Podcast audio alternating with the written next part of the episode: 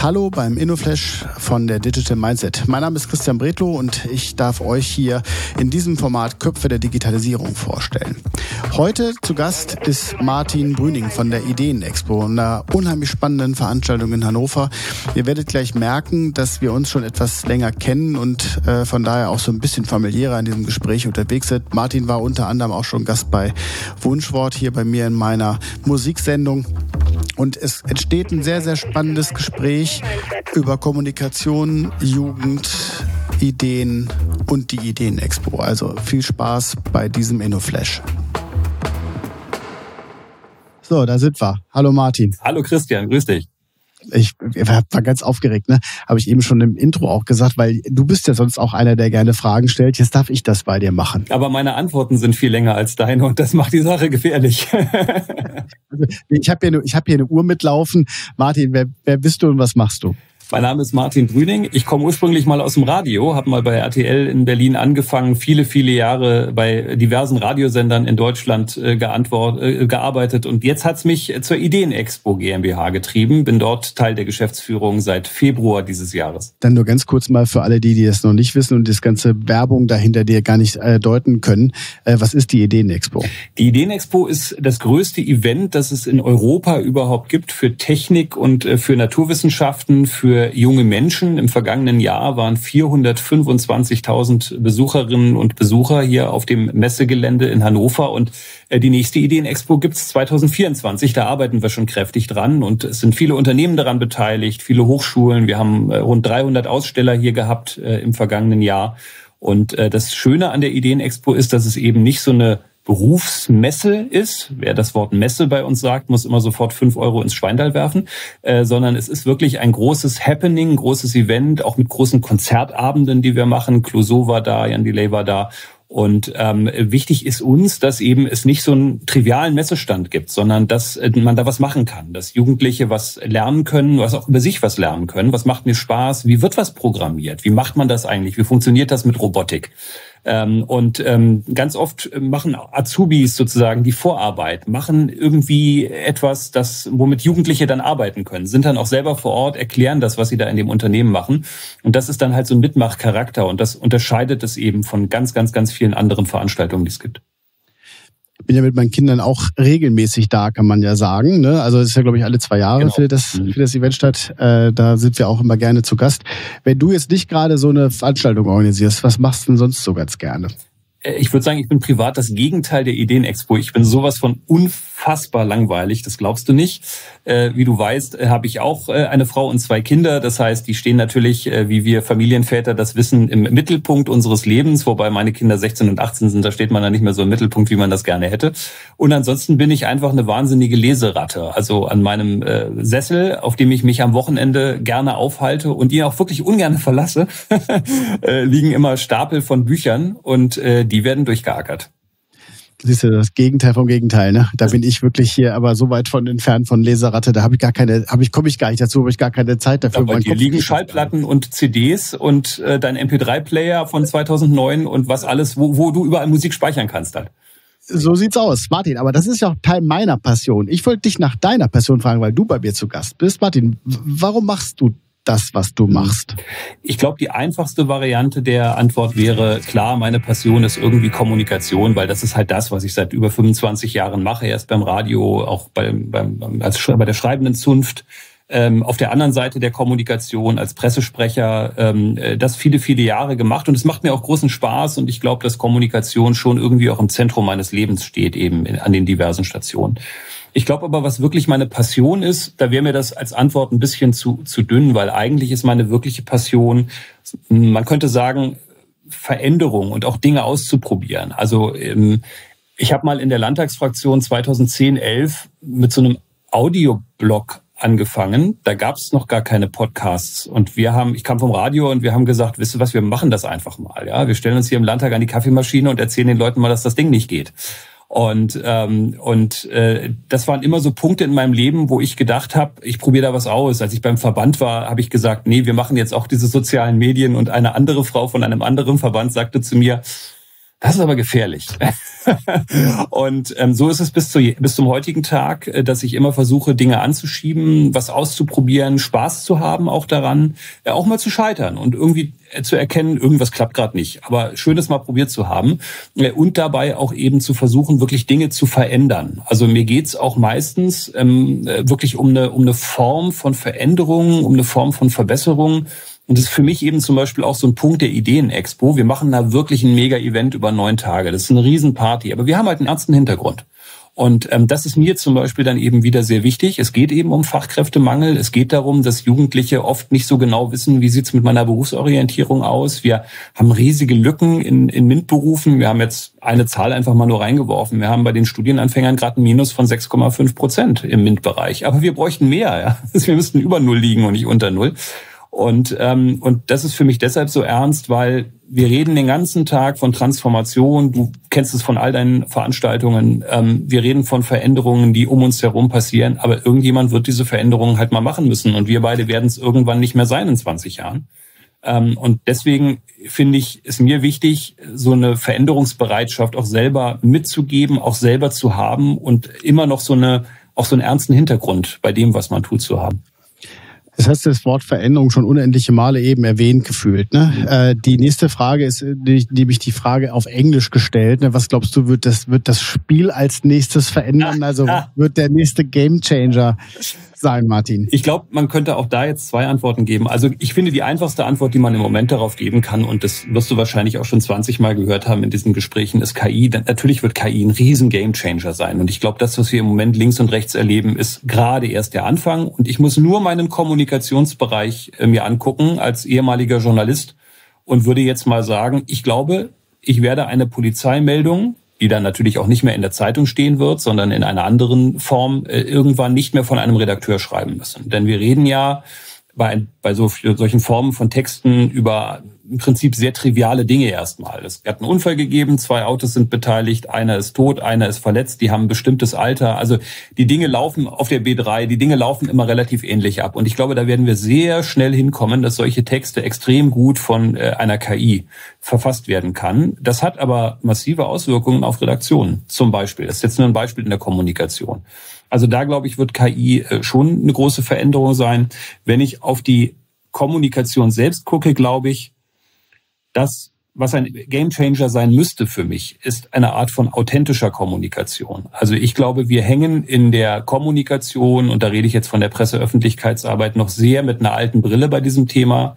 Wir sind sehr Corporate Communications basiert. Ähm, wir sehen eigentlich, dass viele Dinge nicht funktionieren, seit vielen, vielen Jahren nicht funktionieren. Wir müssen uns nur die Klickzahlen angucken.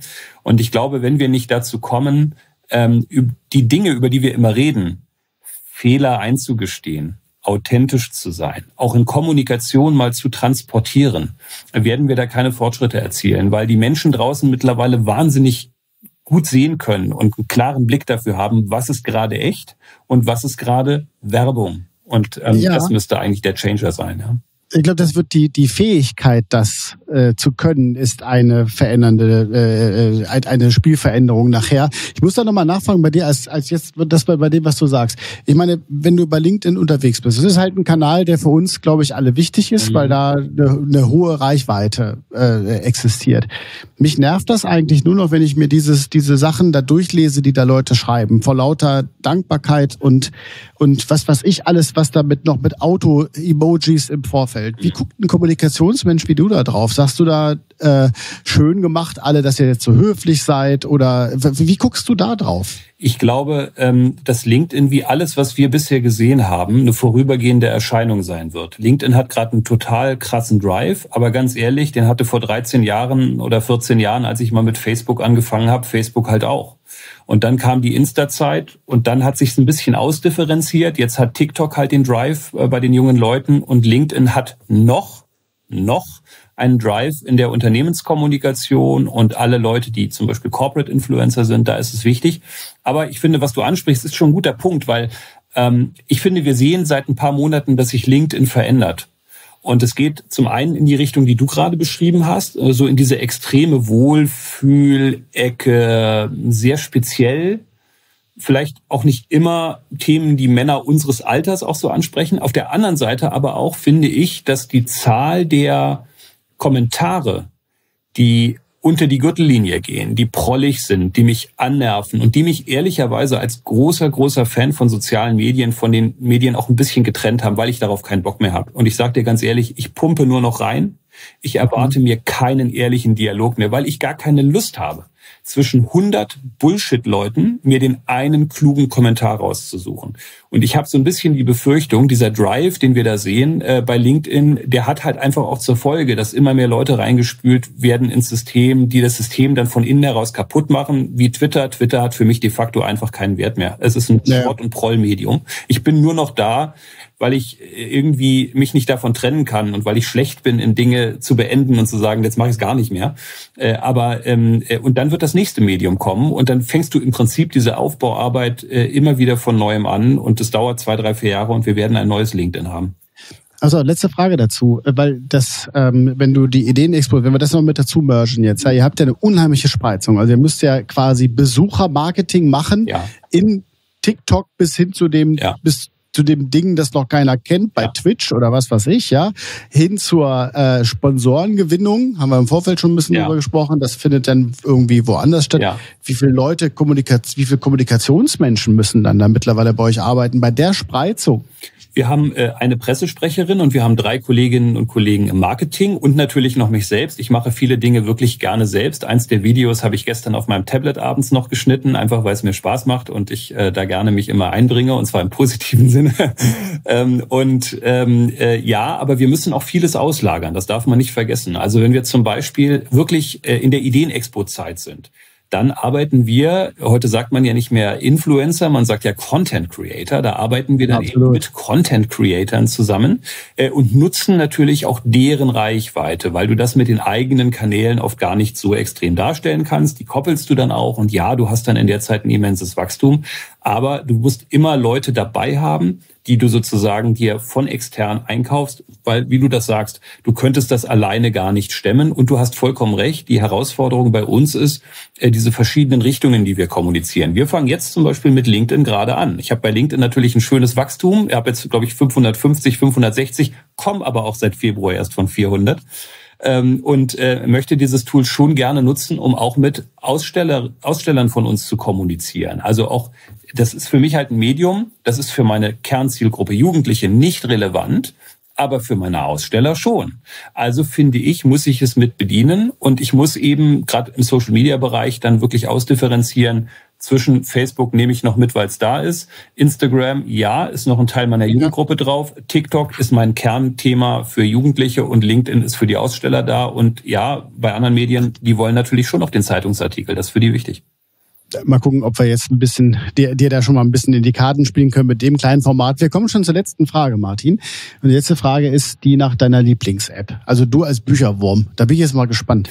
Es ist so langweilig, du glaubst es nicht. Es ist so traurig, was meine Lieblings-App ist. Ich bin ja neben Büchern passionierter Zeitungsleser. Und ich habe nicht eine Lieblings-App, aber ich habe natürlich die Apps mehrerer Zeitungen bei mir auf dem Tablet. Unter anderem natürlich auch den iKiosk, sehr klar. Und ähm, ich finde es ein bis heute äh, ein, ein, eine wahnsinnig tolle Sache, ich habe meine Zeitungsabos darauf, aber ich kann mir auch eine Zeitung kaufen, wenn ich mir die kaufen möchte. Und früher bin ich wirklich ja wahnsinnig gern in so einen Kiosk gegangen und habe gedacht, ah, heute kaufe ich mir mal eine Süddeutsche und heute kaufe ich mir mal eine FAZ. Und ähm, dass ich das mittlerweile auf meinem Tablet alles selber machen kann, frei entscheiden kann. Ich kann die NWZ lesen, ich kann die Hatz lesen, ich kann die Welt lesen. Gut, die lese ich eh jeden Morgen auf meinem Tablet. Ähm, und und diese, dass ich alles heute in einem Gerät habe. Und äh, und da muss ich noch zugeben, ich bin so ein ganz konservativer Typ. Ich, ich, ich lese die ja immer noch in der PDF-Variante und nicht in diesen digitalen Varianten. Warum? Ja. Weil ich gerne wissen möchte, wo es steht. Ich will wissen, wie viel Spalten. Ich will wissen, ist ein Foto drüber. Ähm, das, was ich in der digitalen Ausgabe oft nicht so gut einschätzen kann, weil es für mich eben ein journalistischer Wert ist. Wie groß ist es? Wo steht's? Wo habt ihr es hingepackt? Und, ähm, und insofern finde ich, bis zum heutigen Tag freue ich mich wie ein Kind darüber, dass ich nicht mehr freitags in den Supermarkt muss und erstmal da blättern muss, was ist in der Autobild drin, sondern auf meinem Tablet überlegen kann, kaufe ich mir die Automotorsport oder Autobild, was sind die Inhaltsverzeichnisse und da drücke ich jetzt drauf und dann ist es bezahlt und jetzt habe ich's. Siehst du, jetzt hab ich's. Jetzt haben wir beides. Ne? Martin, ich würde sagen, ich glaube, das ist eine sehr gute Werbung, sich mit der Ideenexpo zu beschäftigen. Unbedingt. Und ähm, wir können ja einfach alle einladen, nächstes Jahr im Sommer nach Hannover zu kommen. Äh, wenn das jetzt, keine Ahnung, wenn es nach der, also im, im Sommer 24 8. in Hannover. 16. Juni 24 äh, kommt vorbei, ganz genau. Ich glaube, für die Kinder ist der Eintritt kostenfrei. Es ne? ist Oder für kostenfrei, alle. ganz genau. Und wir hatten vergangenes Jahr 425.000. Jetzt kommt noch eine halbe Halle dazu äh, im, im nächsten Jahr. Also wir richten uns schon wieder auf äh, viele, viele, viele Menschen ein. Also meine Kinder und ich, wir freuen uns. Ne? Und äh, Martin, vielen Dank, dass du mitgemacht hast. Ich danke dir herzlich für die Einladung. Vielen Dank, dass du dir heute Zeit genommen hast und den InnoFlash gehört hast. Für weitere Infos zu Digital Mindset komm gerne auf www.digitalmindset.de vorbei und schau in unserem Blog nach. Also, wir sehen uns, hören uns und bis dann.